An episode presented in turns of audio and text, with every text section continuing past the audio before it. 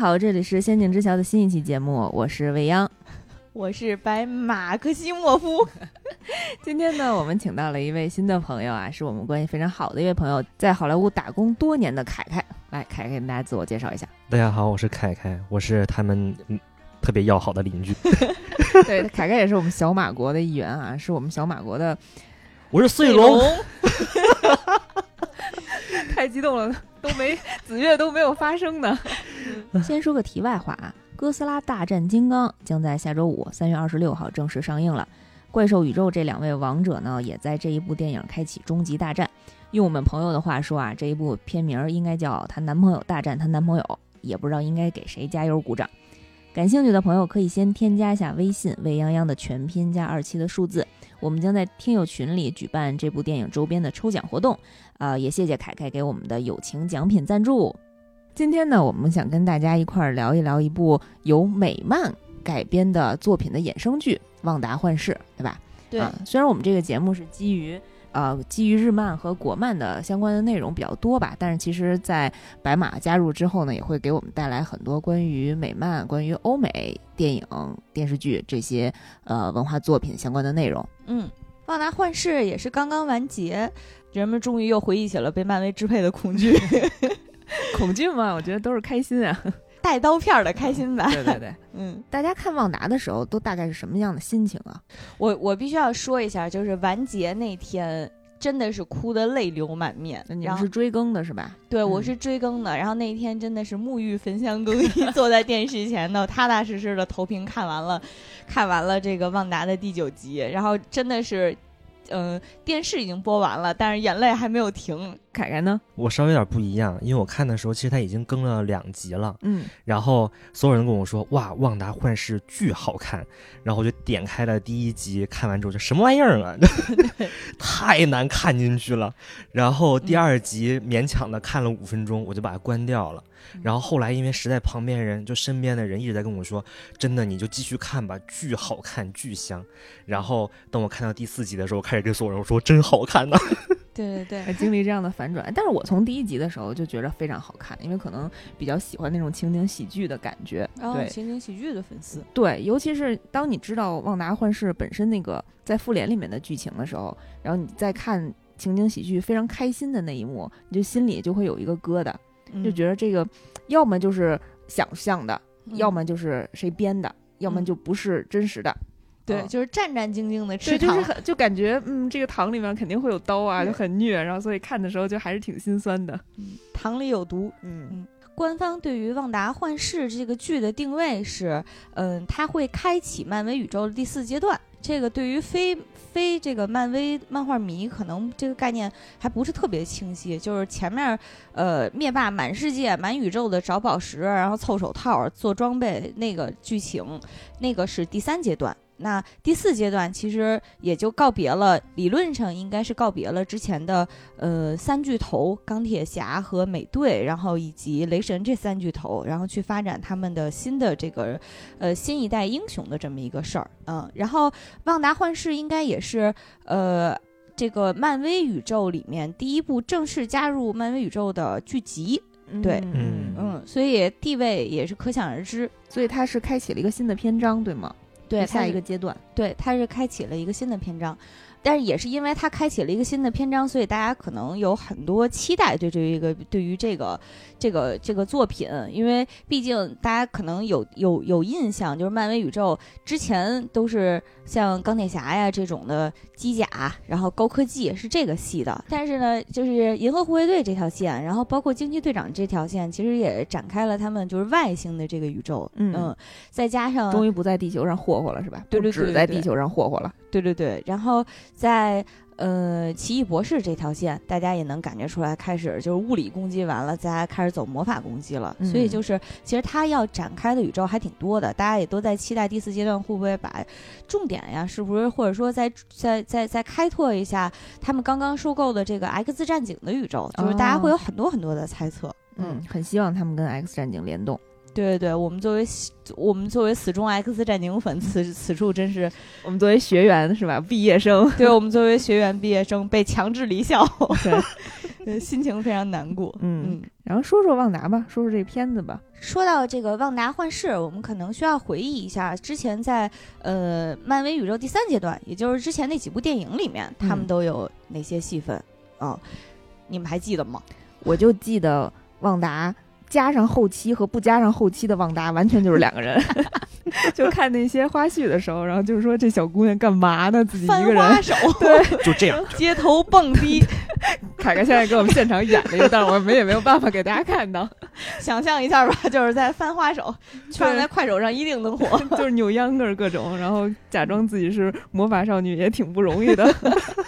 对对对，这个印象我比较深刻。嗯。我印象比较深刻，就是我昨天又看了一遍，为了做节目也真的是下功夫了。就是在我最开始看完《复联二》之后，其实我对于这两个人完全没有什么任何的记忆点，因为他们两个戏份实在太少了。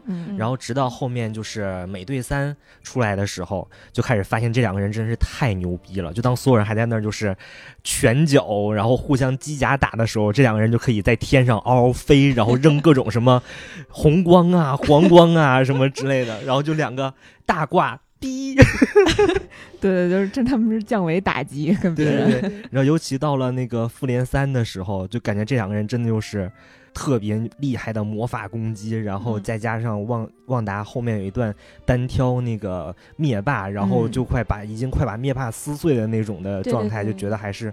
嚯，就是大厉害的一个 女的，对，但是最后没有成功嘛。然后，嗯，剧情非常虐，对，非常虐心。我们来简单简单回忆一下之前的剧情哈。他们第一次出场是在《美国队长二》，其实是《美国队长二》的彩蛋。啊，作为一个作为一个彩蛋出现的，当时那个画面我印象还挺深，就是，呃，他他和快银被分别关在两个两个监狱里面，然后呈现了一个阴森，然后又觉得好像隐隐有那么回事儿的一个两个两个角色，让大家去猜。嗯，当时那彩蛋出来的时候，我觉得漫威迷特别激动，对对，终于在大荧幕上要看见他们了。嗯对，然后 X 战警迷也很激 动，对对对，这 X 战警粉丝都说这是我们老万的女儿啊，女儿要来了。对，虽然最后打脸了吧？对，虽然最后打脸了，嗯，然后他们的正式出场是在《复联二：奥创》里面，这个在这个在这集里面，人工智能幻视啊首次诞生，然后它诞生之后也是表现出了一些非常，嗯，和人类又又又很相似，但是又极为理性的一面，包括它。站出场之后，印象让大家印象都非常深的，就是他非常淡定的举起了雷神之锤，就是若无其事的递过去。这是就是有你这是你掉的雷神之锤吗？同学，这是你掉的板砖吗？对，然后在所有人目瞪口呆之中又飘走了，就是这么一个形象。但是旺达在奥创这一集里面也是经历了自己的转变，最开始是被九头蛇所控制的反派嘛，但是他。利用自己的超能力，听到了奥创打算毁灭人类的这个野心之后，他就立马带着弟弟反水了，去找到了这个，去向复联投诚，加入了复联。在这一幕，在这一集里面，嗯，最终大战的时候失去了弟弟。弟弟当时应该是漫威宇宙里的快银，为了帮一个小孩挡子弹，就是非常悲伤的牺牲倒在了地上。那一幕我印象也特别深。当时就觉得旺达演技还挺不错的，就是他把那种悲痛能演，就是给大家演了出来。啊，我觉得他演演悲伤这个情绪表达的特别好。对对，他每次一悲伤我就特别难过，就让人能特别体会到。对，嗯，当时我想的就是，哎呀，这个男演员的档期结束了，签约截止日期到了。对，这个男演员下线的有点快呀，签了个短约呀，这是。就拍了一部就没了，对对对对。然后当时那句台词也是，就是奥创当时还威胁旺达说：“你如果再不走，你会死在这儿的。”然后旺达看着他说：“我刚刚已经死过一次了。”然后抬手就把敖创的心脏吸了出来，说就像这样一样。哦，对，他就说我仿佛又虐又飒。对对对对又虐又飒，这个形容特别到位。就是他说，对于失去了家人，失去了快银，对于他来讲就像失去了心脏一样。嗯嗯。然后这一幕之后，是幻视把他救走的，对吧？嗯，对，幻视把他抱走了，还是一个公主抱。当时，呃。旺达看他的眼神也还既有一些戒备，然后又有一些不是很不是很信任吧。但我觉得爱情的种子就在这里悄悄发了芽，怎 么突然变了？台湾腔是怎么回事啊？口音 对，然后基本上这个《复联二》的剧情就是这样。再下一部就是《美国队长三：内战》，嗯，呃，这一部也被大家称为《复联二点五》，就是因为剧情基本上是承接着《复联二》来的。嗯，起因就是旺达当时在参与他们的一个任务。嗯，那个任务是恐怖分子绑了好多好多炸弹，然后呢，旺达做的他要做的事情就是把恐怖分子的炸弹转移到空中，但是不知道是因为他还是个新人，不是特别熟悉，还是说确实就是比较紧张吧。总之就是他在转转移这个炸弹的时候，地方不是很到位，所以就导致炸弹波及了很多的平民，造成了很多的伤亡。哦，所以这个也是导致后面。有很多人反对复联超级英雄武力的这件事儿的一个起因是吧？对，就是因为他当时造成了很多死伤，所以也以这个是按事件或者说事故为由头，就是被施压。呃，复联你们这个组织呢，也得按照 对，也得按照协议，也得按照法律法规，嗯，来遵循相关法律法规去执行你们的超能这个超级任务。嗯，那。当时旺达因为是始作俑者，或者说是他是这个事件的导火索，他就被留留在了这个妇联总部里。嗯，其实是软禁，但是当时旺达还不知道。呃，那幻视在这个时候是在是负责什么呢？其实是负责看住他。哦，对。然后这一段有一个还挺，我觉得还挺贴心的地方，就是。旺达那个时候心情特别抑郁，因为一方面他失去了弟弟，另一方面全世界又视他为异类，或者说是，嗯，恐怖分子。那幻视那个时候能感觉出来他很不开心，嗯，所以幻视就给他做菜。那还是美食拯救世界呀？对，就是旺达就看着他站在这个厨房岛台旁边，然后一个世界最顶级的人工智能看着菜谱说：“我要加一点辣椒粉。”然后就特别可爱，然后这个旺达就问他你你干嘛呢？然后幻视说：“我认为这样可以让你振奋精神。”嗯嗯，旺达就说：“那我的精神就被振奋了。”就 哎呀，好甜呀！他们这个互动，对，就很甜。然后又很认真的在安慰他说：“没有人讨厌你，人们呃会像我看待你一样看待你的。”就是他是一个非常真诚又非常。质朴的一个劝慰的方式，很符合人工智能的这个设定。这一段是他俩在嗯内战那一集里面的一个比较甜的一个一个片段。嗯，爱情的种子就在这里开了花，感觉凯凯马上要唱出来了。嗯，我觉得当时看的时候感受到的是，一个人是失去了很多，然后一个人是从来没有拥有过，就感觉这两个人在那一刻彼此互补了。对对，就觉得他们俩应该能走下去。对，当时我最大的感觉是，就因为旺达其实是在复联这个阵营里，他，嗯，无论是人性的弱点，还是说人的感情最充沛的一个，因为其他的人就是，嗯，都有着高昂的革命意志 和和一些自己的，无论是自己要实现的。伟大的理想还是怎么怎么样？旺达其实是他们半路收编来的一个，对，无论说是打手还是说是一个战士吧，也很年轻，对，很年轻。然后好像也没有经历过什么，他因为他再往前倒就一直在被九头蛇关起来，然后也没有什么正常人的呃生活生活经历。我觉得他不能说没经历过什么，他是没经历过什么好事儿。对，对他没有什么那种普普通通的日常生活，这些是没有的，所以他是。他他他很脆弱，其实从他战斗也能感觉出来，就是明明很有实力，但是经常发挥的不是特别稳定。嗯嗯，其实他本身自身的力量是很强大的，而且很多时候他其实自己不知道怎么用。然后我记得他当时印象特别深的一点，就是在那个复联三的时候，他们两个在那个那个那个苏格兰的那个街头，被灭霸派来的反派给刺了一刀，然后他当时的整体的那个系统就紊乱了，他就没法飞了。然后旺达救他的方方式呢，就把他移走的方式呢，先把他扔到天上去，然后扔的时候又撞到了一个特别高的一个柱子一个塔上，然后等到，然后后面刚吵过架，正在 家暴，对，然后公报私仇，然后后面就任凭幻视在那自由落体，然后等到幻视快要掉到地上的时候，马上用魔法接住，然后给拽过来，然后我就觉得这个多亏幻那个幻视是一个机器人的一个人工智能，这要是个人，我跟你说半道就死了。像我们刚才所说，旺达就是在复联队伍里面非常体现人性化的一面，嗯，或者甚至可以说是最有人性化的一面，最接近普通人的一面。但是幻视正相反，幻视是这里面可以说是最不接近人类的。虽然它有人类的外形，但是即使是即使是格鲁他，一棵树都有青春期会跟家里吵架，幻视是完全没有这些的。嗯，绝对冷静。对，所以他们两个在一起这个组合就还挺奇妙的，就是你会不禁的会期待他俩生活在一起会有什么样的化学反应。嗯，在内战之后。他俩就私奔了，生活了两年。按照电影里的时间线是这样，对，也能看出来毫无革命意志的 一对儿一对儿小夫妻。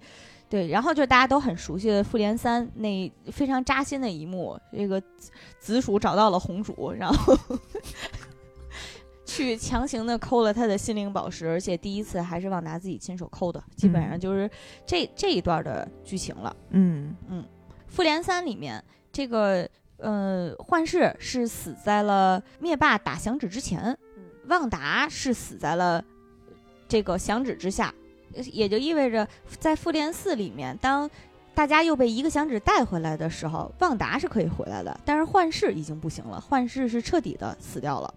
嗯，然后在这四复联四里面，旺达也是带着一个非常悲痛的心情站到了灭霸面前，贡献了一个名句，就是你杀了我最爱的人。然后灭霸非常。懵逼的说：“我都不认识你是谁。”嗯，旺达说：“你会知道的。”然后就一个魔法上去，把灭霸挂挂在了空中，非常霸气一幕。因为那一幕其实体现了旺达实际的战斗力，就是他是有这个实力，能够随手拆了灭霸当时的所有的装备，甚至灭灭霸都差点死在旺达手里。当时一招除你武器，对对对。然后灭霸当时马上就要撑不住的时候是。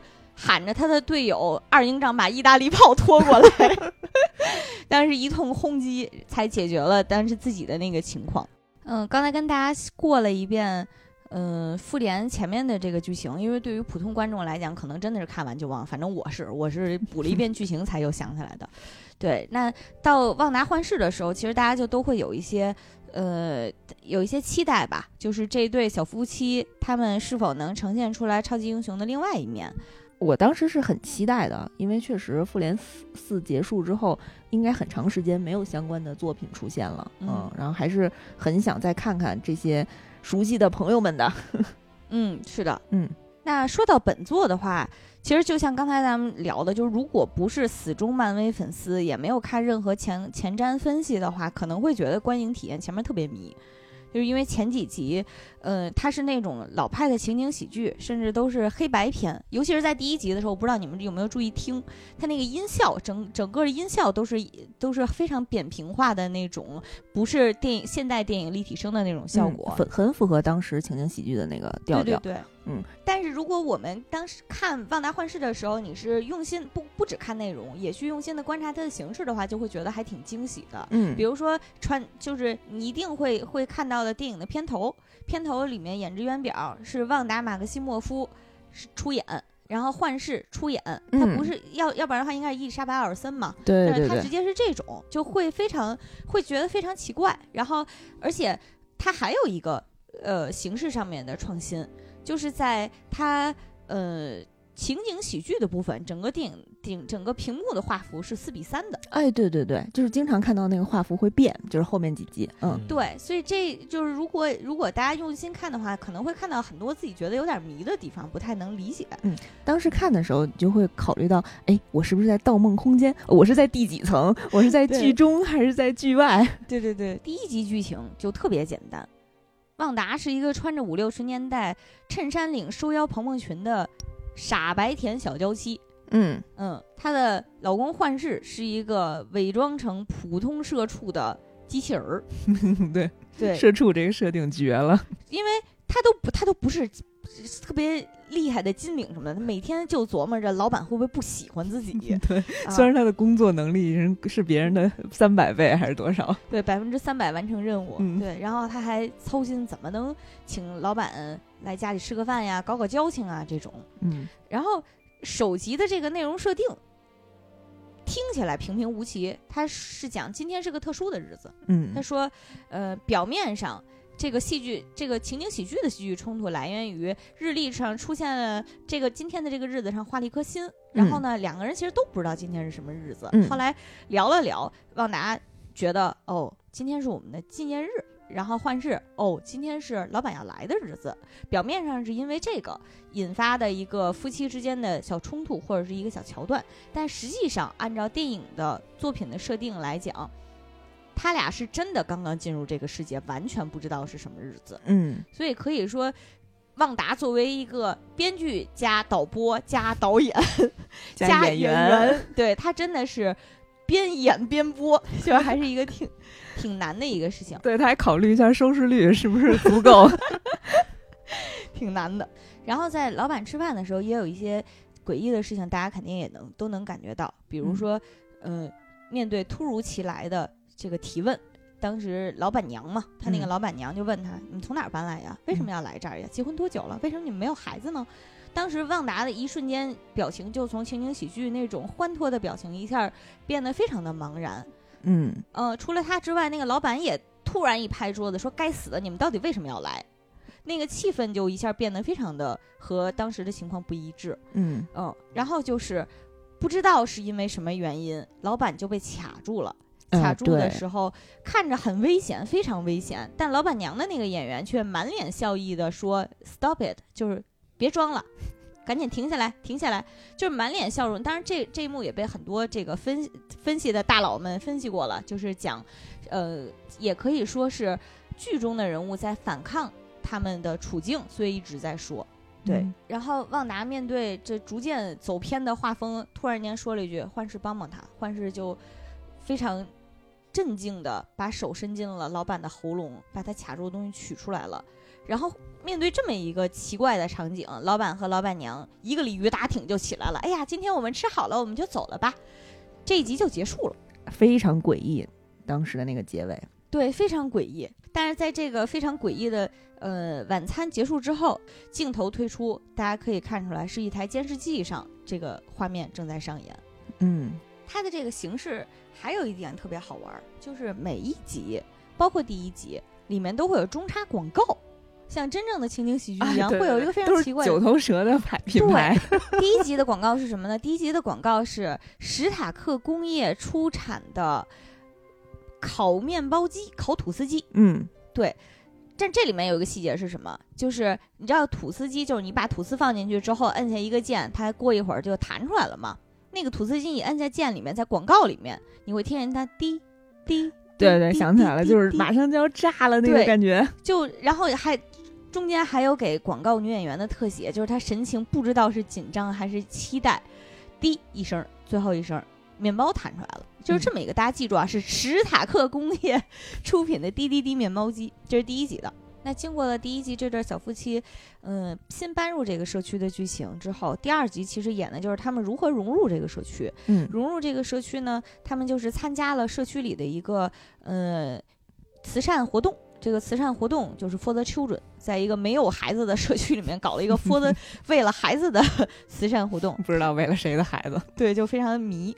嗯，在这个活动的嗯筹备筹备会上，他认识了一个叫杰拉丁的嗯优雅的黑人女性。嗯，然后呢，同时也是他在和这个社区的名媛领袖说话的时候，突然之间他家里的嗯收音机就响了起来，收音机不停的在说。旺达，旺达，你你你你能听到吗？嗯，就非常的奇怪。就那个时候，我们观众从观众的视角就发现，其实有第三方势力，或者是这个圈外的人啊，已经开始跟他们有接触了。对，然后，但是旺达听完这些之后，就好像强行换台了一样，哎，对，强行剪辑，强行剪辑，这事儿就翻篇了。啊，旺达和幻视聊着啊，我们要 for the children 嘛，做了这么一个很累的事儿，再一低头。旺达怀孕了，呃，对对，当时我有一个印象特别深刻的点，就是旺达的那个盔甲，就他魔术助理的那个身衣服，嗯，当时不是吐槽嘛？说是用幻视的衣服裁下来的，对，改不出来的。呃，当时我就觉得他那个小肚子就有点鼓，我不知道那个是特意的一个伏笔，还是他胖了。我犹豫了半天，然后结果发现下一集她怀孕了，对，就是特别奇怪。她怀孕了之后，还听见外面有异响。她和呃幻视就走出门去，就发现远处街头的井盖儿在动。嗯，动之后打开之后，出来了一个穿着养蜂服的衣服的人，嗯，然后满脸还都是停着蜜蜂。万达看着那个人，眼神特别坚定的说了一句 “no”，嗯。然后就又倒回去了，又强行剪辑了，又强行剪辑了。就是旺达有一种否认三绝，就是我不是我没有，别瞎说。就你不是你没有，你别来，就强行给他掐这轱辘掐了，这轱辘不要，这轱辘直接放结尾字幕。第二集就又结束了，然后第二集的结尾，他们终于变成彩色电视剧了。观众普通观众朋友们熬到现在，终于看了一个彩色的电视剧。嗯嗯。第三集的时候，就就是旺达奇异的生孩子的过程。在第三集里面，怀孕的旺达肚子五分钟每五分钟变个样，每五分钟变个样，嗯，以以惊人的速度，在第三集里当场就把孩子给生了。帮他接生的人呢，是他在名媛聚会上认识的那个优雅的黑人女性杰拉丁。嗯，旺达的孩子是一对双胞胎男孩。嗯，当时他看着双胞胎男孩，突然之间就有点忧伤，说：“我也曾经是双胞胎。”嗯嗯嗯嗯，然后站在他身边的杰拉丁突然就问了一句，说：“撇手是不是被奥创杀死的？”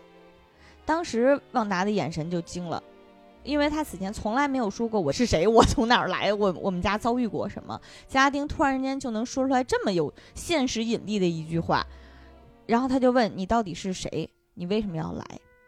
然后在不管杰拉丁怎么解释，他还是一个。冲击波就轰了出去，嗯，把嘉定直接打出了画框，打到哪儿不知道。嗯，关关键那段，我觉得他们有个对话特别好笑，就是说你刚才说奥创，说啊我没说奥创啊，不你就说上，然后奥创什么？我没说呀，然后 就有一种强行聊天。杰拉丁也是否认三连，对。我不是我没有我没我没说过，不是我说的。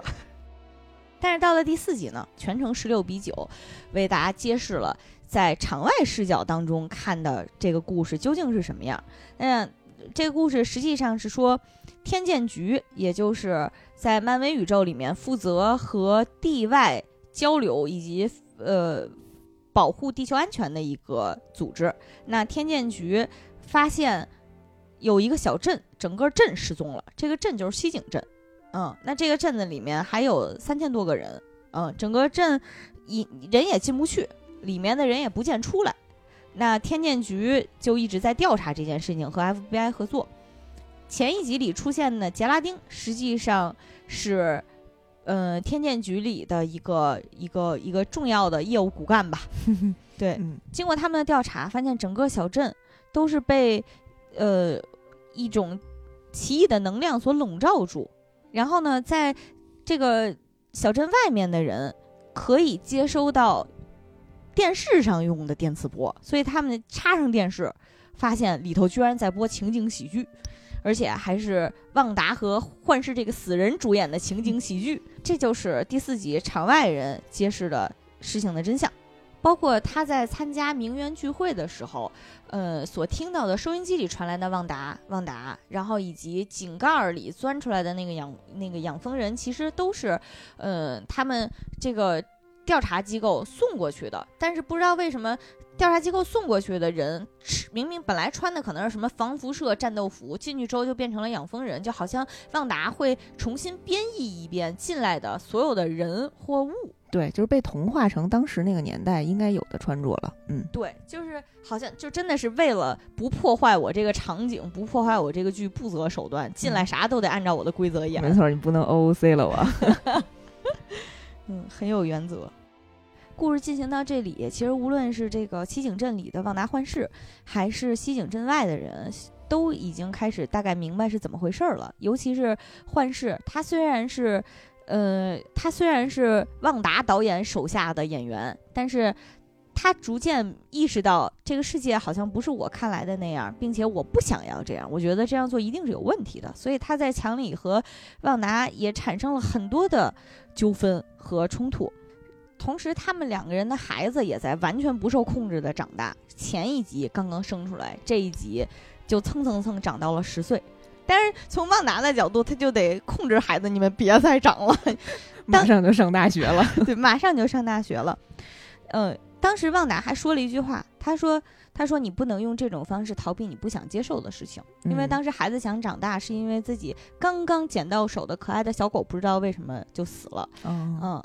在他们的小狗走丢并且死了之后，孩子们说了一句话：“说妈妈，你可以起死回生，你把我的小狗带回来。”然后旺达就愣了一下，因为身后的他的好邻居艾格尼斯还说：“对你妈什么都做得到，你让他把小狗带回来吧。”然后旺达就愣了一下，不知道他们到底在暗示什么，或者说到底是在到底在说什么。旺达就说：“我们不能这么做，生活中是有些规则的，说你们也不能再继续疯长了，因为你不能用这种方式去逃避生活。”当时看的时候就还挺心酸的。就感觉这个话是在对自己说，对，嗯，对，就感觉他说出这种话，可能自己内心也会更加的痛苦和悲伤。感觉他马上就要醒过来的样子了，已经。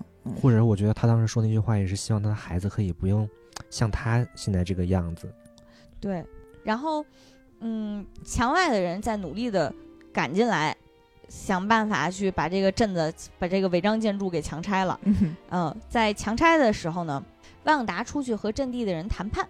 谈判的时候，对方就问他说：“你你到底想要什么？你你你绑架了这么多的人，你还占了一个镇子，你到底想要什么？”旺达当时说的是：“我已经有我一切想要的了，而且没有人可以夺走。”然后就非常酷的一抬手回去了。嗯，当时第五集大概就这样结束了。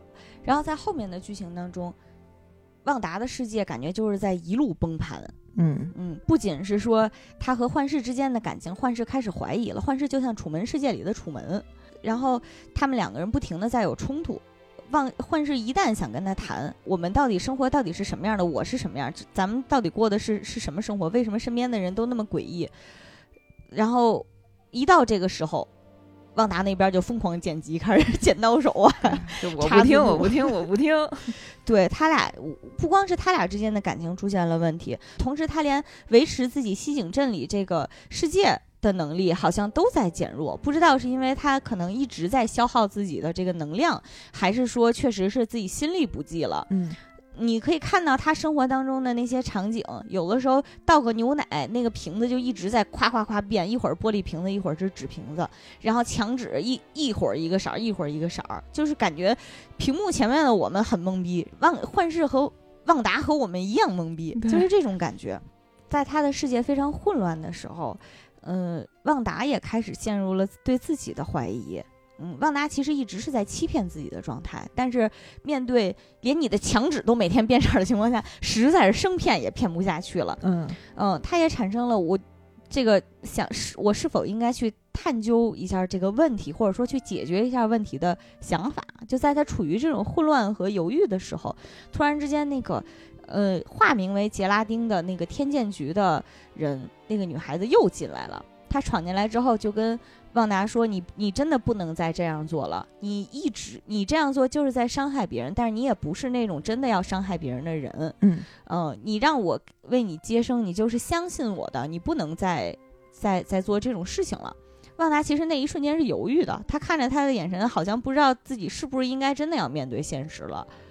但是这个时候，他的那个好邻居突然之间又热情的来了，说：“我觉得你这个小姑娘话太多了，你为什么要这么折磨我们可怜的旺达呢？旺达，你别听他说，你跟我走。”然后他又把旺达领走了。旺达临走之前还扭头指着他，狠嘚嘚的放了个放了个话，就是“我不会放过你的，怎么怎么样。”当然，我看弹幕好多人都说有一种，嗯，我们现在在世界上最快乐的地方，别逼我抽你，用那个名人名言。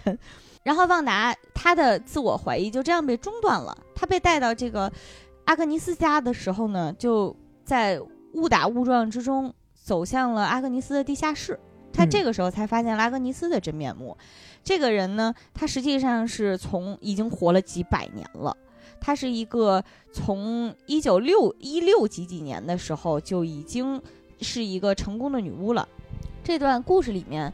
嗯，给他的背景是在萨勒姆神神巫时代，他就已经属于他们那个女巫的组织。然后，并且因为他偷学黑魔法，所以遭到了女巫内部的审判。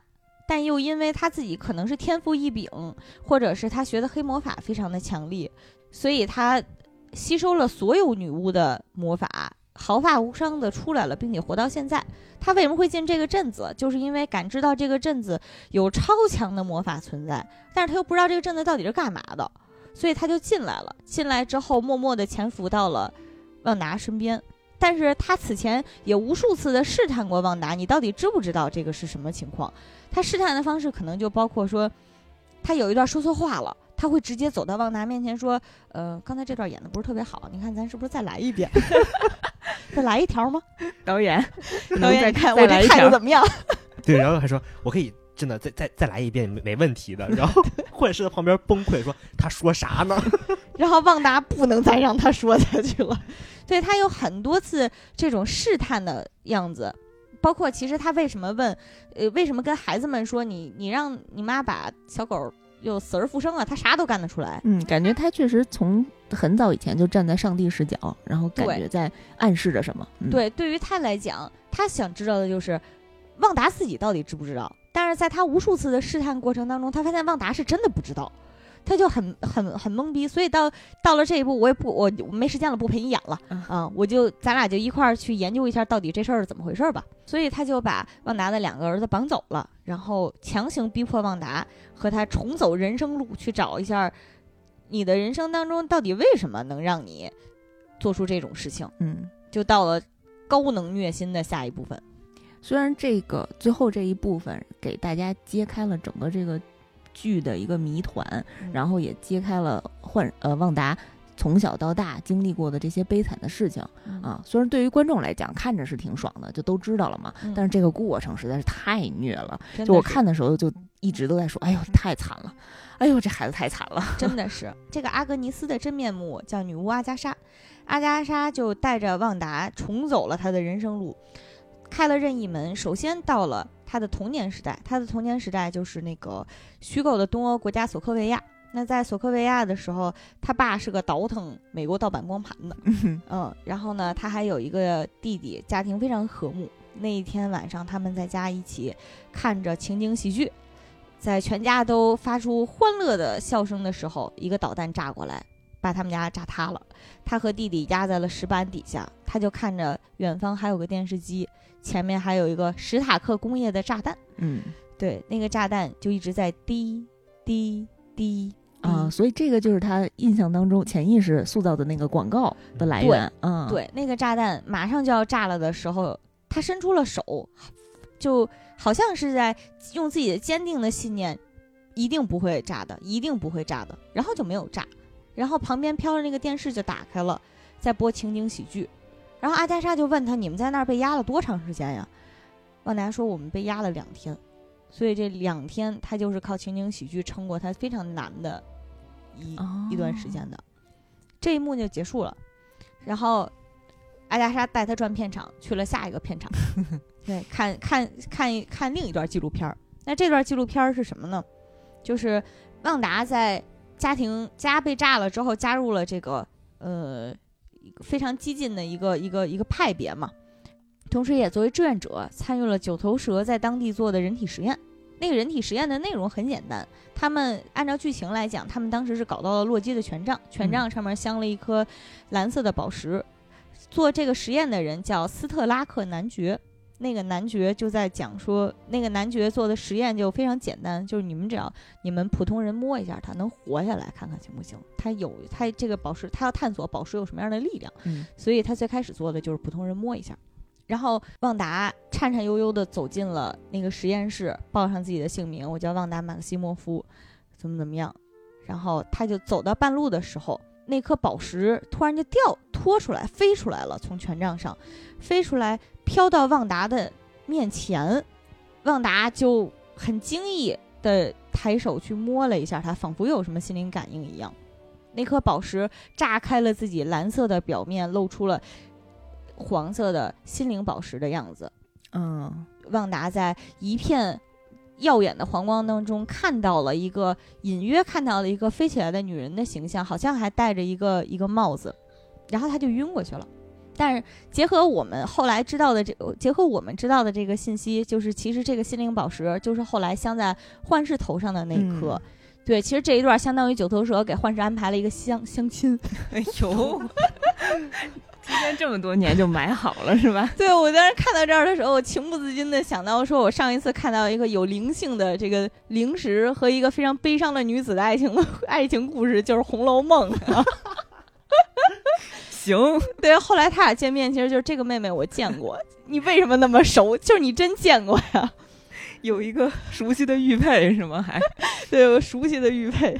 然后在这一幕之后，阿加莎就知道了，那这个心灵宝石，因为从上一幕，从上一幕他能控制这个炸弹不去爆炸，就看出来他他肯定是有能力的。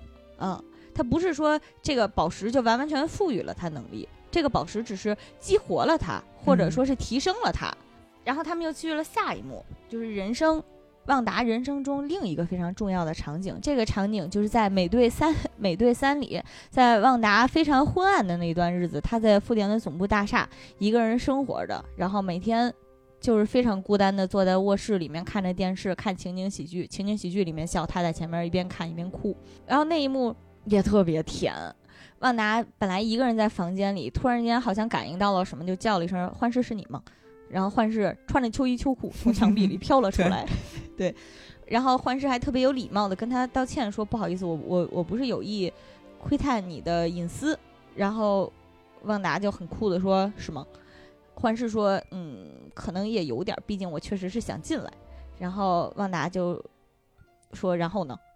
幻视说：“嗯，然后你想做什么，我都陪你。”然后旺达就拍了拍身边的床，说：“那你坐下来陪我看情景喜剧吧。”然后他俩就一块儿看情景喜剧。幻视在这一刻体现了自己就不是一个人类的一面，就是他完全看不懂情景喜剧的笑点是什么。为什么这个人被东西砸了之后大家就要笑？嗯，然后旺达还得给他解释笑点。然后幻视就突然跟他说：“我不期望理解，但是我想理解你，我还想为你带来安慰。”旺达就给他解释自己的感受，说：“像我就像被海浪一样不停地冲刷着，我太累了，我实在是非常痛苦。每次我觉得自己可以站住的时候，都会有下一波更猛烈的浪冲过来。”幻视他的角度是我从未有一个深爱之人可以失去，所以如果你不曾爱得非常深刻的话，你又怎会有这样深刻的悲伤？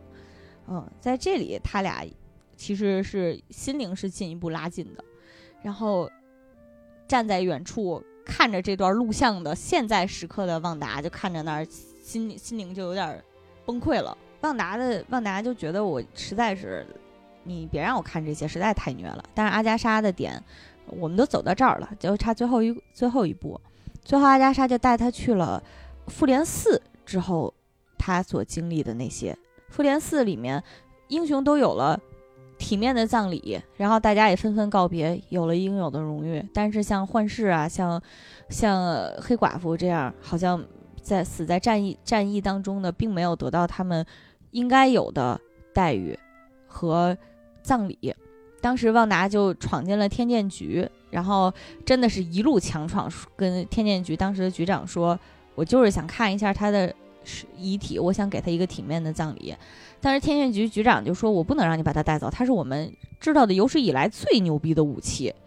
你这样，我带你去看看他吧。”就把他带到了一个房间里面，然后他从那个房间玻璃幕墙往下看去，看到了却是已经拆的七零八碎的幻视，整个人像被他还保留着自己的头和肢体，但是已经完完全全被肢解了。没错，当时我看的时候觉得幻视就跟乐高小人儿一样。就是分成了好多好多块儿，对，然后不仅分成好多块儿，你还能看到他那些身体里的线圈儿啊，全部都支棱出来，然后显得非常的凌乱。当时旺达站在上面看的底下的样子就已经完全绷不住了，然后摁碎了玻璃就飘了下来。嗯，当时我特别能体会，我心里想的就是我们家手办，然后 从。柜子上摔下来，把头摔碎了，我都已经崩溃了。这要是你一个心爱的人，四四星八落的在你面前四仰八叉的躺那儿，就真的来不了。嗯，然后当时可能都大家都以为是会大开杀戒，或者说真的强强抢尸体，但是都没有发生。旺达只是走到他身边，然后把手放在他的额头上，原本是心灵宝石的位位置，然后他就哭着说了一句：“说我再也感受不到你了。”然后就遁走了。然后旺达就开着车非常悲伤的离开了，就是也走了很，甚至可以说是很很平静，并没有做出什么泼妇举动。嗯，然后他上了车之后，就在车车的副驾驶上看到了一张地产广告。嗯，他顺着地产广告上的指示一路开过去，就开到了。这个西井镇，在一片他走到那个一片地基之上，打开了那张地产广告，发现幻视在上面用红色的星星给他圈了现在的位置，然后写上我们要在这一起变老。当时旺达就感觉悲伤又一次像潮水一样涌来。他也不知道是怎样，突然之间就爆发出了一股力量。他又从零开始建构了一个幻视，又建构了一所房子，然后又把自己的能量圈逐段逐渐的扩大，直到笼罩了整个西井镇。按照作品里的说话，就是他一比一的精细复制了幻视身上的二十一个神神经元，然后把它完完全全、完完整整的做了出来。幻视新被做出来的幻视。有一张不知世事的脸，然后幻视就疑惑的倒了一下，歪了一下脑袋看着他。这个时候，旺达就看着情景喜剧版的那个自己走到了幻视面前，笑容非常甜美的看着他，两个人相对而笑。幻视对着他说：“说旺达，欢迎回家。”想到这还是好难过呀，快哭了。白马要白马，看了看了一万个一万个剪辑，然后每次剪到这儿的时候，我都想哭。我光听着都要哭了，真的是。嗯，就是当时旺达在发这个大招，然后构建这个世界的时候，然后你就心里想的，就特别像一个表情包，悲伤那么大，真的是超级大。嗯，就是把他的悲伤全化成化成一种假想的希望，然后构造了一个全新的世界。嗯，但是这世界里面所有东西都是假的，全部全部事情都是假的。然后后面的后面基本上就是。怎么和阿加莎打，然后怎么和闯进来的天剑局打，嗯，然后在在一片宏大的战斗之中，这这个红女巫爆发了自己的真面目，她也是换上了全新的装备，对，展开了全新的大招。阿加莎陪着陪着这个旺达重新走了自己的人生路之后。终于理解了万达是怎样把这个世界构建出来了。他嗑着瓜子吃着爆米花，说：“哎呀，真是太精彩了！”那下一步呢？下一步你就让我把你的能力都吸了吧。毕竟他的能，毕竟你也不太会用，你也就你有这个强大能力，你就在家搞这个乐高小人儿，在动森过家家吧。对他有一种恨铁不成钢的感觉。当时，那你不如让我把你的能力吸了。然后这个这个时候，他作为大反派，就和嗯旺达展开了一场激战。结果也是很可想而知的，嗯嗯，旺达取得了一个胜利。胜利之后，终究还是要面对现实，就是我既然已经，因为旺达毕竟不是一个坏人，旺达知道这个世界不可能这么运作，而且我也，而且小镇里这三千多个人确实也是无辜的。那在他这一幕的时候，他就需要和自己的家人有一个告别。在打完架之后，他们就特别，就是好像参加了一个什么活动一样，然后手拉着手回家了。这一幕让我特别感动的，就是他们在进屋之前，歘一下把自己身上的衣服换成了居家服。就其实那个时候谁都谁跟谁也不瞒着了，所有人也都知道自己是什么身份了。但是他们还是以选择以一个家庭的方式进入回回到了家里。然后回家的时候，他先是跟两个儿子告别，告别的时候说：“我们一家人永远都会是一家人，即使我们。”尝试也不可能再分开，然后又临临给孩子熄灯关门之前又说说谢谢你们选择我当你们的妈妈，嗯，特别好说的，说的特别好。然后两个人，他和幻视回到客厅，回到客厅的时候，本来他可能是想，嗯，在一个黑暗之中告别的。他在关灯的时候，幻视突然说说，我曾经在一本书上看到过，人在黑暗中告别不吉利。然后旺达一副老夫老妻，我很了解你，跟我编这玩意儿 那样的说，不可能你没看过。然后幻视说，对，确实没有，但是我想在这儿看清看清楚你。然后旺达就笑了一下，说说然后呢？幻视说，然后你就在那里。他们两个人就一起携手看着窗外，因为窗外旺达的那个结界能量圈就一直在缩小，一直在缩小，就真的，其实旺达的那个像海浪海浪一样的描述用在这儿也很合适，就是你看着远处的大浪。拍拍过来，你就只能抓紧时间告别，没有别的办法。就是那一幕，后来也被好多人说像泰坦尼克一样，嗯，就是我们知道即即将终结，我们也应该要在此告别了。幻视说：“我知道我们不能这样，但是在消失之前，我还是想问一，还是想知道我到底是什么？因为幻视他自己的一个纠结点，始终是我我我应该如何认知我自己？我作为一个机器人，我以前是个机器人，然后我现在是一个被你做出来的机器人，我究竟是什么？”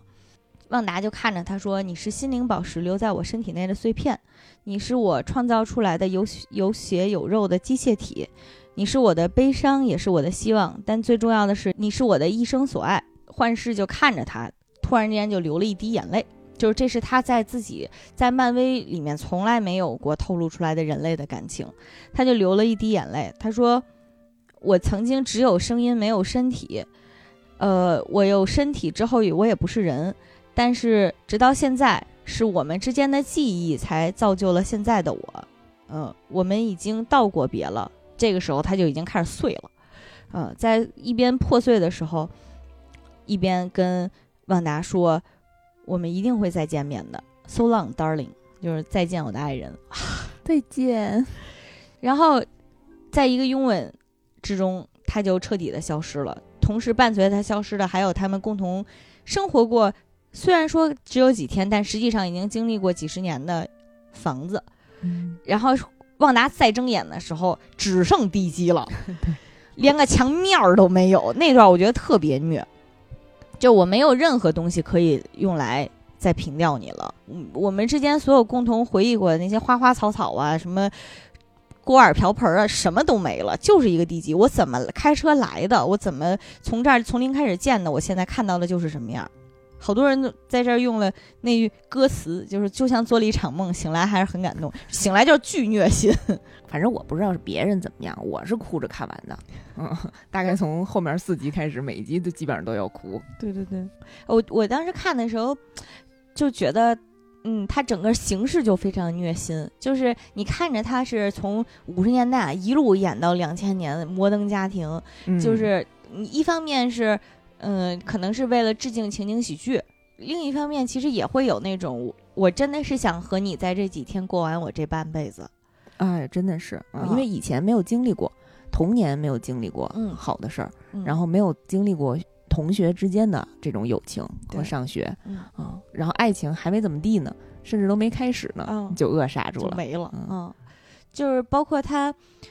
从第一集开始，他进来是一个真的就是一对刚刚新婚小夫妇，还穿着婚纱呢。然后再到最后一集的时候，俩人一一块带着十岁多的一对双胞胎儿子，还想养一条小狗，然后还要想琢磨那些育儿的问题，就会觉得他是真的非常想过这一辈子。嗯，真的还就是越想这事儿就越觉得没法细想，就挺虐的。是是很是很虐心。嗯，感觉以前失去的这些。就靠这几天的想象了，嗯，我连想想都不行吗？你们还要剥夺我想象的权利？我当时就是这么想的。但是豆，我看豆瓣一个评论说的特别逗，就是说，人家自己亲生老公为了革命牺牲了，人自己捏了个假的，你还不让人，你还不让人家继续用，说的特别有道理。所以回就是回答刚才咱们咱们觉得比较提到的那个比较有意思的点，就是他作为一个最接近人的。和和和这个幻视这个最最不像人的这么一个组合，其实他俩确实确实是出奇的默契。就可能因为幻视自己没有那种嗯普通人的那些负面的情绪，所以他能够更好的去倾听旺达的需求。然后旺达也是因为自己无处发泄、无处投射的那些人类的情感和情绪，所以他也也能够给呃。幻视这么一个机器人，一个非常充充沛的人类的情感体验，所以就是从这个角度来看，他俩是真的非常合适。嗯嗯，而且还有一个比较就是能跟之前有一个呼应的点吧，其实相当于是呃前边复联的时候，嗯，其实呃幻视经常让旺达做一个动作，就是让大家感受一下他的宝石在跟他说什么，嗯。所以其实他就一直在感受，就说我现在只能感受到你是你，我感受不到。宝石在跟你说什么其他的事情，嗯，然后但是就是到那个旺达这一次，他闯进天剑局，看到被肢解的幻视的时候，他就做了同样的动作，然后他特别心痛的说：“我再也感受不到你了。”然后等到他又到了那个西井镇那个房子那个里面，然后他又他就真的是全凭着自己完全的记忆和自己本能的这一个。特别想要幻视的这样一个需内心的需求，就完全一比一的复刻了幻视那个二十亿个神经元，嗯，因为其实幻视整个人被创造的时候，其实特别难的，嗯，就是呃，当时是那个瞧不起史塔克工业呀，对，就史塔克和那个就托尼和那个谁和那个浩克他们两个人就足足。做了得有好几天，三四天，然后还失败了一次，然后是后面第二次做才把它做出来的。嗯，然后以及在那个复联三的时候，那个那个黑豹的妹妹给他做手术的时候也说这个东西特别难做，因为他的神经元太复杂了。嗯，但是旺达真的就纯凭着自己之前跟幻视的一幻视一些接触啊，以及对宝石的一些感应，就完全凭着这些特别。本能的记忆就把整个幻视完全一比一的复刻出来，而且仅用了几分钟的时间。就，所以其实换个角度来讲，就是他百分之百的理解幻视，嗯，百分之百的认识到幻视的每一面。所以我觉得这一点也是挺他太是百分百了，他还知道他的物理结构和那 对对对对不知道怎么做的一些构造。对，这就是学霸呀，顶级学神的配置，还是能力强，还是大厉害，嗯。然后说到他特别厉害这一点，我就想说一个特别好玩的，就当时看的时候一个感觉吧，就是那个他们在过万圣节那一天，幻视不是自己出去溜达去了吗？他又溜达到一些比较边缘的地方，就发现那个人里边的那些 NPC 都在卡 bug，就是那个动作在反复的做，反复的做，然后感觉就好像是。那个旺达在创造这个世界的时候，可能受到一些游戏的感，那游戏的那个影响，就是只有主角活动的范围的人的那个地图是能正常运动的。等到那个主角范视线以外的那个人都开始在那卡 bug 了。对，确实是，当时那些人确实离旺达距离比较远。对，嗯，他可能服务器也不能覆盖这么大的地儿，精神也不太稳定。那个时候确实有一些错乱了，嗯。这么牛逼的人写的程序都有 bug，真的。但是当时那一幕，那个有 bug 的那个家庭主妇，她其实，在动作一直卡壳的过程中，其实流了一滴眼泪。对对对，在观众的视角看来，就是他们都是非常痛苦的，就是被操纵的。嗯，对，说到痛苦这一点，就是被他控制的那些人，在最后他和阿加莎大战的时候，突然被阿加莎又释放了自己的精神。嗯，那一段我印象特别深，就是整个社区名媛领袖。多蒂那个角色在旺达的剧本里，他是一个怎么说呢？不能说恶霸吧，但也是一个挺龟毛的人。然后那个女人就走到他面前说：“他说我有一个女儿，她八岁了。如果你愿意的话，她可以和你的孩子们成为朋友。如果这是你喜欢的剧本的话，她也可以是校园霸王。”只要你让他出来，让我抱抱他，然后他当时跟旺达说完之后，我觉得就是能能感觉到旺达那种受到冲击，就是他在潜意识里觉得自己做的明明是一个好事儿，我给了你们，嗯，安详又甚至是富足，甚至是平静的生活，呃，给了你们体面的工作，你们。在这里生活应该是挺快乐的，但是其他人都在说你，我们能感到你的悲伤和痛苦，你的悲伤在毒害着我们。嗯，所以就可想而知，万达他其实即使是在这这样的情景喜剧里面，他也是沉浸在自己的那种悲伤和痛苦之中的。对，就是他的演员是能感受到我这个宇宙，我这个上帝视角的人的能量的啊，我的情绪。嗯，对。所以这是传说中的喜剧的内核是悲剧的，升华一下。对对对。嗯，从这个片子也能想到，就是漫威它可能之前，嗯，更像是传统的英雄的超级英雄的叙事，就是一个人，他以一个他他要不然是天才，拥有天才般的头脑和超级的财富，像钢铁侠这样，然后要不然就是有了超强的意志和体体或者科技赋予的体能，像美队这样，然后或者他。压根儿就是个神，像雷神这样，他可能是原本的传统叙事当中，他的他就是就是强，然后他就是要完成，嗯，人所不能完成的任务，就像传统希腊神话里面，赫拉克勒斯会去做，大力神会去。是他吗？完成十二项伟大的功绩一样，就是我们主要是看他们来完成我们不能完成的事情，从中而得到得到激励，然后或者说是得到目标，或者有更崇高的那种伟伟大的感觉，通过他们来完成这些。但是当超级英雄，或者说当我们的文化发展到现在的程度的时候，我们可能会更加的着眼于，即使是再强的人。再富有、再强壮、再有能力、再有声望，但是他们也有自己求不得的地方。一一方面是他们可能命运会很悲苦，然后另一方面可能是他他的人性本身也是有缺陷的。嗯，就像就像旺达这样，他是目前看他是宇宙最强女巫嘛，然后他拥有的这个按照作品里的力量叫混沌之力，是能够重新创世的一个力量。但是他对于他来讲，他他即使拥有最伟大的力量，他还是有一个最平淡、最普通的心愿，就是我想有一个快快乐乐的家庭。我都不用是什么人中龙凤，我也不需要人上人，我就希望我就有一个普通的。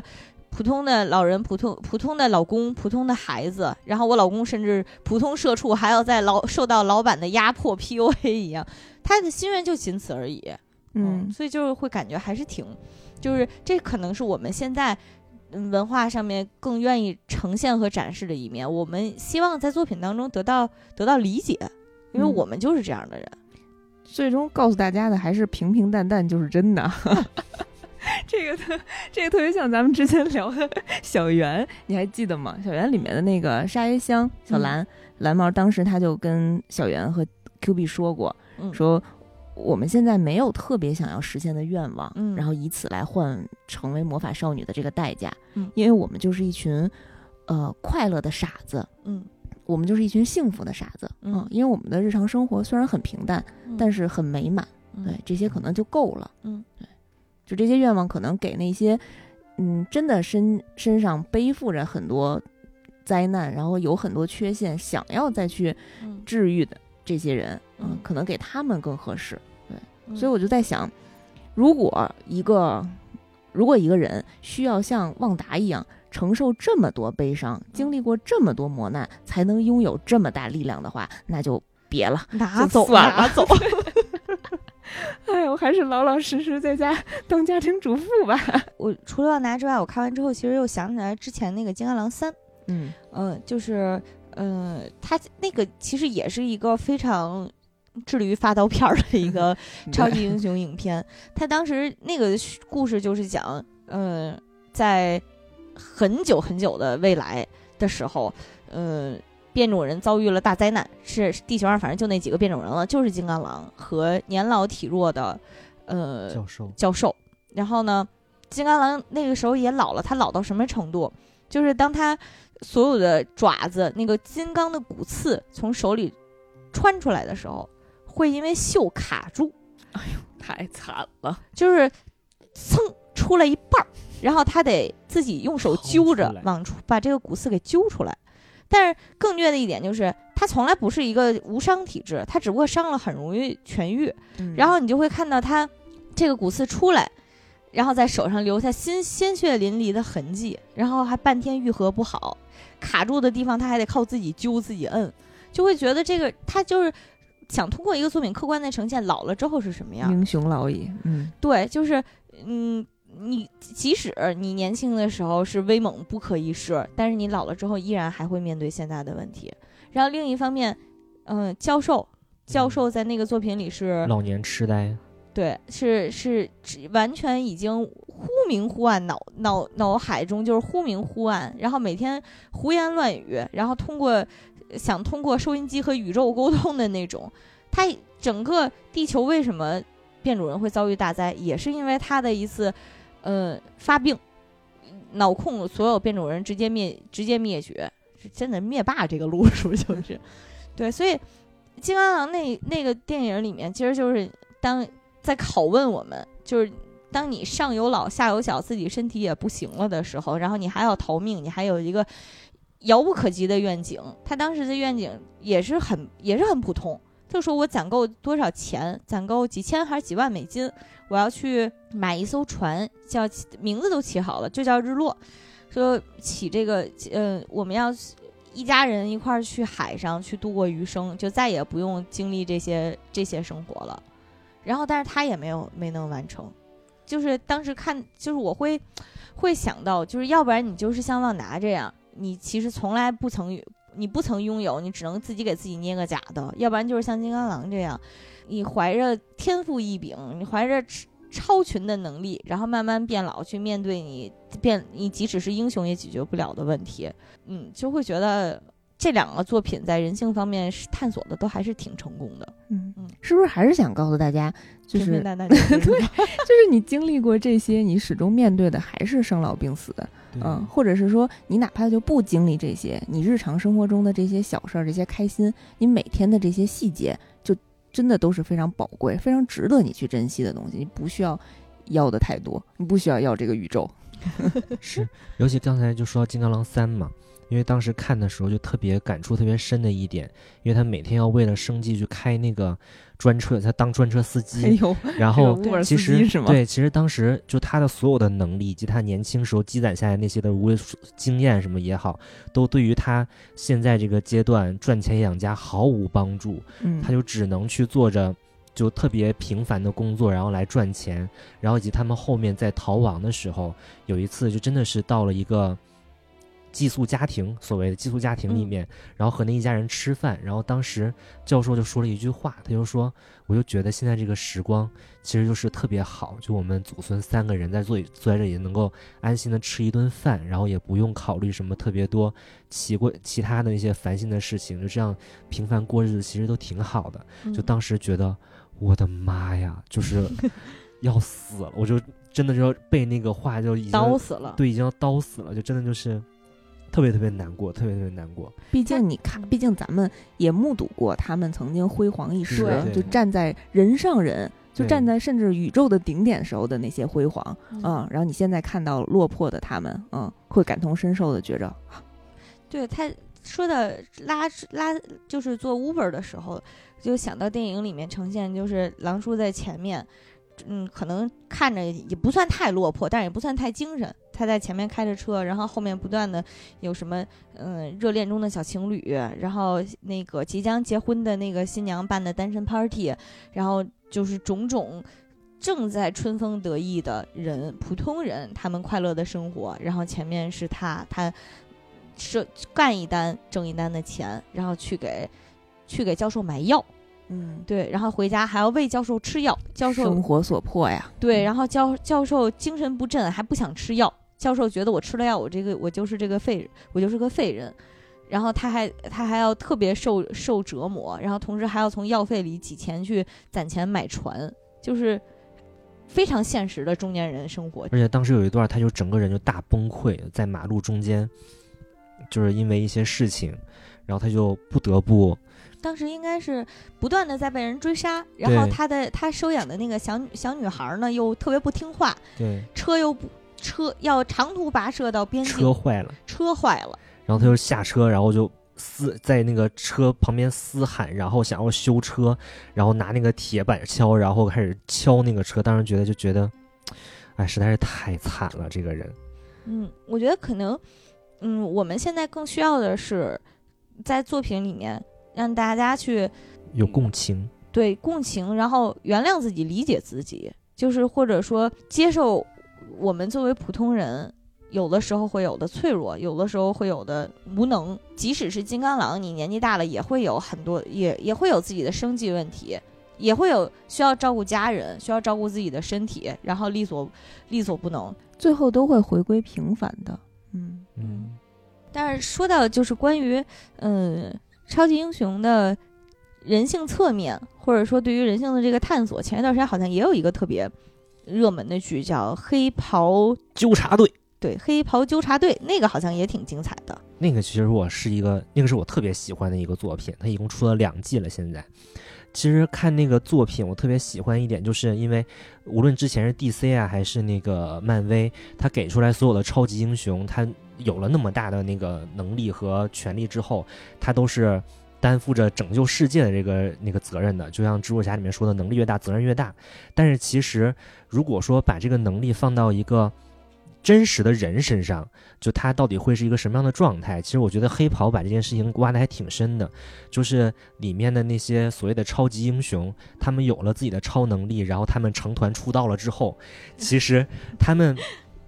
表面上看起来就很光鲜亮丽，就每天也是为着那个大家的那个世那个世界和平做出一些工作，但其实他们背地里面都有着自己不可告人的一部分特别黑暗的一面。比如说，里面有一个人，他的技能是可以隐身，所以他每天都隐身藏到女厕所里面看人上厕所。这么古早的。变态吗？对，然后，然后比如说像什么可以欺负那种新来的女员工，然后性骚扰人家呀，然后再比如说，我觉得还有一个是我看完之后特别记忆特别深的，是里面那个，他们那个七人成团那个 C 位，带着那个所谓的那个那个一个人出去做任务，是拯救一个飞机，那个飞机失事了，马上就要坠机了。然后他们到了之后，发现他们救不出来这么多的人，就车飞机上人太多了，他们可能顶多也只能救一波。然后这个时候，那个超人说的，所谓的超人说的一句话说：“那如果这样的话，我就不救了。”我就说，我们就等他直接坠亡，就里面所有人都死掉。我们给出来就说我们到晚了，就我们来的时候已经救不了了，所以说我们就一个人都不救。然后，但是他他当时他的同伴说，那我们最起码把车上的小孩先救走，行不行？然后那个人黑超人说的那个话就是，我只要救了一个，他就会把我不救其飞机上其他的人这件事给说出去，所以说我就一个都不救。于是他就任凭那个飞机直接坠亡，然后他们在媒体面前说的就是特别痛心，就说我们就晚到了一分钟，结果就出现了这样的事情。我们在天上等了十分钟，就是为了这晚到了一分钟。哦，这个片子这么负能量呢？对，这么人间真实呢？对，巨真实。而且他们平时他们有个公司，他们都是那个公司里面挂靠的所谓的艺人，然后他们平时在开会的时候聊聊天，也不是说我们这周他们的做的周报啊。周汇报也不是说我们这周那个做了那个救了多少个人什么之类的，他们都是说我们上周上了多少热搜是吗？说我们上周啊，因为那个有又有盗版周边，我们又损失了十万美金，所以说下周这个盗版周边必须得给追查回来。然后说，然后下周我们有三个电影可能要参与一下，然后又有一个授权品可能需要什么发售什么之类的，然后下周还有几个发布会，大家都需要什么出镜，就聊都是这些所谓的。能够给他们带来对什么通告赚钱这些事儿啊，其实都感觉，如果说真的有一个超级英雄的所谓的团体的话，如果是人间真实的话，一定是这个样子的。我觉得，嗯，我觉得这个的角度其实也是补补全了超级英雄的另一面，就是我们不要陷入一个造神思维里面去。就是我觉得这个可能不光是超级英雄，包括嗯各种偶像、明星，或者说是。或者说是企业家，或者是怎么怎么样，就是，嗯，我们一旦陷入二极管思维，那很容易就非黑即白。但是人是有很多侧面的哈，他既可以在一方面极有天赋，另一方面他也可以道德上很有缺陷。所以我觉得，嗯，正确认识这个世界吧，也是让我们超级英雄也是人是吧？也会发 ins，也会不小心把手机上的照片儿 截出来。心情愉悦了起来，不知道为什么。刚才聊太沉重了，主要是《旺达幻视》这片子本身就很虐，嗯，开心一下。嗯，聊点稍微技术一点的吧。行，这个片子它在形式上面的创新实在是太多了，就是包括，嗯，它其实情景，但凡是有情景喜剧的部分，它每一集都有一个，呃，中插广告，它是有呼应上它后它前后的情节。啊，就跟你刚才介绍的那个第一集那面包机，然后在后面爆炸的现场看到了是史塔克的那个倒计时的炸弹，这个有其实是有呼应上的，对吧？那其他的呢？呃，第二集第二集的广告是，嗯，斯特拉克手表。这个斯特拉克手表这个名字听起来可能稍微有点陌生，但是这个斯特拉克其实就是当他被。呃，关在九头蛇的监狱里做人体实验的时候，负责人体实验的那个人，他叫斯特拉克男爵。哦，对，也就是就是在他第二个，嗯，在他回忆当中第二个重要的人生节点，其实就是他在那儿碰到了和幻视相亲嘛，和心灵宝石相遇，然后得到了这个超觉醒了他的超能力。对他其实把这一部分也给融合到了他的广告里面，所以他所有的广告其实都跟他个人经历有关系，对吧？对对，第三集的中抽中插广告是九头蛇造，哦，然后 slogan 是，还有个 slogan，发现你心中的女神，大概是这么一个，就是九头蛇确实也是他人生经历当中非常重要的一步，包括，呃，之前他也曾经短暂的服务过九头蛇，嗯，在第四集的广告内容里，呃，第四第五集的广告内容里面是拉格斯纸巾。嗯，那个拉格斯纸巾是一款什么全家老幼妇孺都可以用的吸水力非常强 强的对 纸巾。当时那个广告底下特别有戏剧效果，就是非要把那啤酒打打到对打到桌子上了。哎呀，这个对于一个有比较有洁癖的我来说，真是看着我太闹心了。我特别需要这个纸巾。对，而且当时把那个那个丈夫把啤酒打洒了之后，他接下来的广告语的就是。老公也可以用。对对对，有一种不知道歧视谁的感觉。对，然后这个拉格斯纸巾，这拉格斯是什么呢？拉格斯是在呃内战里面，旺达操作失误，他不是这引起了一个巨大的事故吗？他这是他造成伤亡的地方。哦，是个地名。对，那个地名是。哦，所以要把这些伤亡清洗掉。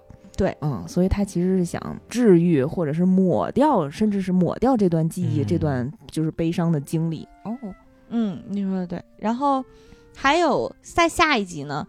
那个广告也是被好多人说是这个剧集里面最最瘆人的广告，是一个酸奶广告。那个酸奶的名字叫 You Magic，就是也可以理解成你的魔法嘛。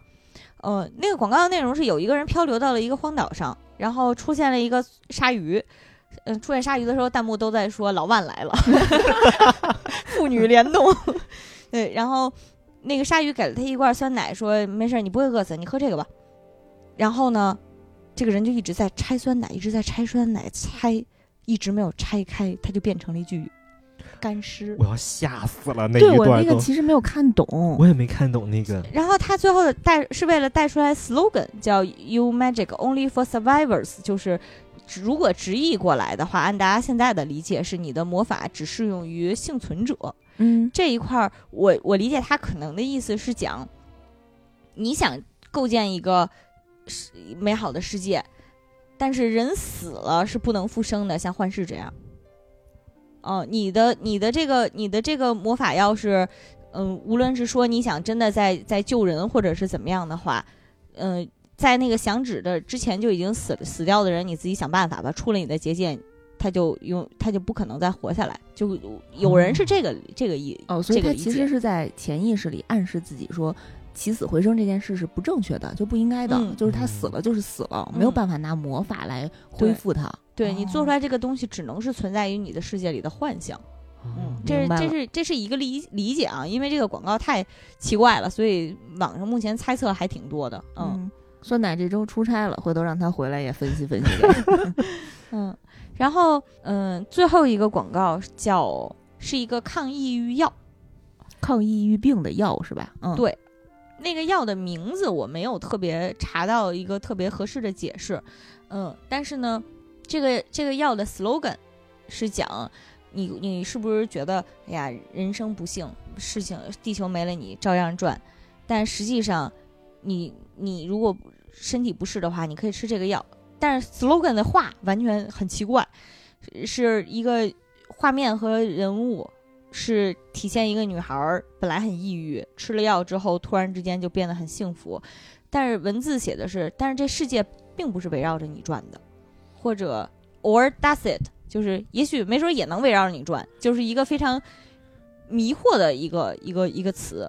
但我的理解啊，可能是说抗抑郁药这事儿，我觉得指的已经很明白了，就是旺达现在已经陷入了一个抑郁至崩在崩崩溃的边缘了。嗯，但是他的点可能就是我只能做一个是围绕着我转的世界来解决我这个这个这个事情，但是这件事情是否真的能成立、能持续下去，对我来讲是是是值得怀疑的。所以这个广告语写的前言不搭后语，而且也没有给一个准确答案，可能也是反映了当时嗯旺达那种非常不稳定的心境。因为在这个广告的所处的那一集里面，就是他们家已经什么东西都稳定不下来了，墙纸疯狂在变的那种。嗯，我觉得这个剧的设计跟人类做梦的感觉特别像。对，就是你控制不了你梦里头出现的是什么，因为它是从你潜意识里头摘取过来的这些信息，然后特别无序、杂乱的拼在一起，然后没有任何逻辑。嗯，但是你要抠细节，又会发现其实你好多都是就是你自己经历过的，然后自己想要去。想要去改变或者特别后悔、特别遗憾的那些点，嗯。嗯。哦，我今天还看了一下他那个幕后制作特辑，他那个幕后制作特辑讲了，嗯，像第一集，他完全是真的搭了一个情景喜剧的棚子，底下是有观众的，嗯。啊，就是真，而且他们为了还原那种六十年代、五十年代的质感，他连观众坐的椅子都是木椅子。嗯，就是包括前面那个扶手也都是非常古早的感觉，他就是希望能让观众去和他一起营造观众本身也是那个情景喜剧的一部分，因为后来的情景喜剧好多都是放那种压做好的罐头笑声嘛，嗯，他们是真的是观众在坐在那儿的一起来演出的，包括呃里面有一些画面是旺达用魔法操作好多东西飞来飞去，那个不是特效做的，那是好多线穿起来的，是吗？对，那个东西都不不是特效，所以我觉得那个还挺有意思的。嗯，看到那儿的时候就觉得还挺心酸的，就是作为一个中年魔法少妇。就有了魔法以后，都是用来洗盘子，然后为了让自己的家务变得更高效一些，而且好像也没没没没有多高效多好多少。而而且甚至有一段，他孩子一直在哭，就无论怎么样都哄不睡着。他就说：“我就一定要干这件事。”他就说：“我想用魔法让他们睡着。”结果发现最后也没好使。对，不好使，在这就说明在四脚吞金兽面前，魔法都不好使啊。对对对，嗯，不过这一点也是被嗯被人视为是。跟他下一阶段的设定可能是会有关系的，就是因为，嗯，照按照电影里面现在呈现出来，只要他这个结界一结束，结界里面像他的儿子和幻视这两这这这这个他的家人都会消失，但在剧集的彩蛋最后的时候，沉迷学习魔法的旺达突然听到了孩子在叫他的声音，嗯，对。结合再结合这个孩子对他的魔法，就是对他的魔法并不响应的这个状态，大家就会有很多猜测，比如这个孩子的起源到底是哪儿？因为肯定不是幻视的嘛，幻视是个机器人，对吧？嗯嗯。但是对这个结尾，我看网上也会有粉丝有争议，因为有很多粉丝期待是非常高的，包括资深漫威迷各种 UP 主都会有分析，一定有谁谁谁墨菲斯托，一定有。一定有那个嗯，奇异博士什么怎么怎么样，最后会是一个鸿篇巨制。但是大家都没想到，因为但是片方之前也有放过烟雾弹，就是讲说，呃，保罗贝塔尼就是幻视这个演员，他有讲这个片子最后会是一个他非常期待、非常想合作的一个人会来，大家都以为会是超级大咖。啊！但是没想到是白幻视，结果是他自己，对吗？对，一个 六粉言论，所以很多人会觉得，因为包括那个，呃，X 战警宇宙的快银也来了，大家就会觉得你是不是要联动战警了呀？嗯，期待很高，嗯，然后以至于最后的结尾出来的时候，大家会觉得你这个你这个六粉无良无良偏商。然后，但是我自己的感觉，其实我觉得还好，就是我甚至。还蛮喜欢现在的设定的，就是因为本身旺达和幻视可能在漫威之前的作品里面，他们不是一线英雄，嗯，剧情也没多少。像刚才凯凯讲的，就是先乍乍一想根本想不起来干过啥。然后他们在自己的剧集里面，能能够完整的以自己为核心的去讲一个故事，然后讲述他们自己的喜怒哀乐，我觉得就是一个非常。已经是一个非常完整的故事了，在这个时候，你反而让他们来给别人做铺垫，做说难听点，做垫脚石，衬托别人咖位大什么之类的。嗯，我觉得对于一个剧迷来讲，我觉得这样的处理挺破坏，会破坏作品的观赏性。嗯，毕竟人都叫旺达幻视了，不能当回主角嘛。对对对，然后包括嗯。我其实对于他们那个女巫派别的起源什么的那些，我会觉得有一点点回归传统超级英雄的那种，怎么说呢？用好莱坞导演的说法就是，嗯，主题公园的感觉，就是你又是在搭主题公园了。哦，但这个在，但是这个作品最精彩的部分，在我看来，其实就是其他的部分，就是他和他家里人的，他和他自己的斗争，然后他和他自己潜在欲望的那些。斗争，我觉得是最这个作品最迷人的地方。嗯，其实最后好像还给大家留了几个口，就是像你刚才说的，白幻视啊，没讲去哪儿了，就讲突然就那个感觉自我意识觉醒了，就走了。对，然后就冲出去了，然后不知道飞到哪儿了。还有就是他那两个儿子在呼唤他，嗯，还有就是他那个灵魂和肉体分离的那个状态，啊，可能在第二季会给一些解释吧。嗯，在应该在在后面的作品应该就是《奇异博士二》了，他会在《奇异博士二》里面。他灵魂肉体分离那点，我看弹幕都在说，这就是学霸和学神的区别。学霸就是阿加莎，学了三百多年了，辛苦学习，然后这边灵肉分离，灵魂在那儿翻书呢。就是因为刚才就说到，就是他后面可能跟 S 战警这种变种人能够有一个联动，其实我觉得还是有可能的，因为中间有一个细节，就是那个莫妮卡在第二次穿越屏障进到那个西景镇的时候，其实他穿过去的时候，他就获得超能力了。就这个是很明显，他穿过去的时候，他的眼睛开始有亮光，然后以及他的颜色变了。对对对，然后还有就是那个。旺达把他从天上放下来的时候，他有一个明显的超鹰落地，就这样落地的。然后造型顶终身。对，然后身边有那种银白银白色的光出来，其实很明显他是通过那一次穿越那个结界是获得了自己的超能力的。然后这个可能后面是有可能给那个所谓的呃惊奇队长二能给做一个伏笔。但是后面其实他所有的结子往回收的时候，毕竟穿了三千多个人呢，所以我觉得有可能，比如说这三千多个人里面，是不是也有某一些人是能够有。一定的变种意识觉醒的，嗯，对，所以我觉得，毕竟他现在都把福斯收了，因为不能收了不干活吧？对，莫妮卡是正好也是惊奇队长一里面那个小女孩，对，那个对他那个搭档的女儿嘛，他母亲不是在他呃被幻视消失之前，然后去世了嘛，嗯。所以我觉得这些都还是应该是漫威下的一步特别特别大的棋，甚至包括把福斯收购也是他棋的一部分。毕竟这次都把战警里面快银的演员弄过来了，以至于快银演员出来的时候，弹幕里面写都是：所以你们版权问题是解决了，对吗？大家应该很多人都很喜欢这个版的快银，对，嗯，很可爱。我觉得这个片子要我说不满意的就是你，他百分百复刻了。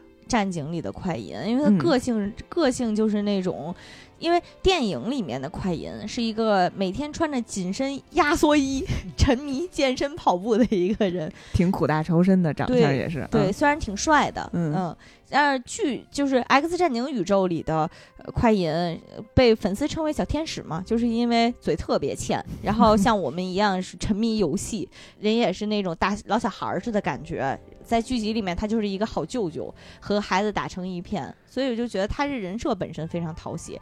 但是，人设百分之百复制了之后，大家惊奇的发现，居然和《X 战警》里的快银一毛钱关系都没有。嗯，期待后面的联动吧。嗯嗯。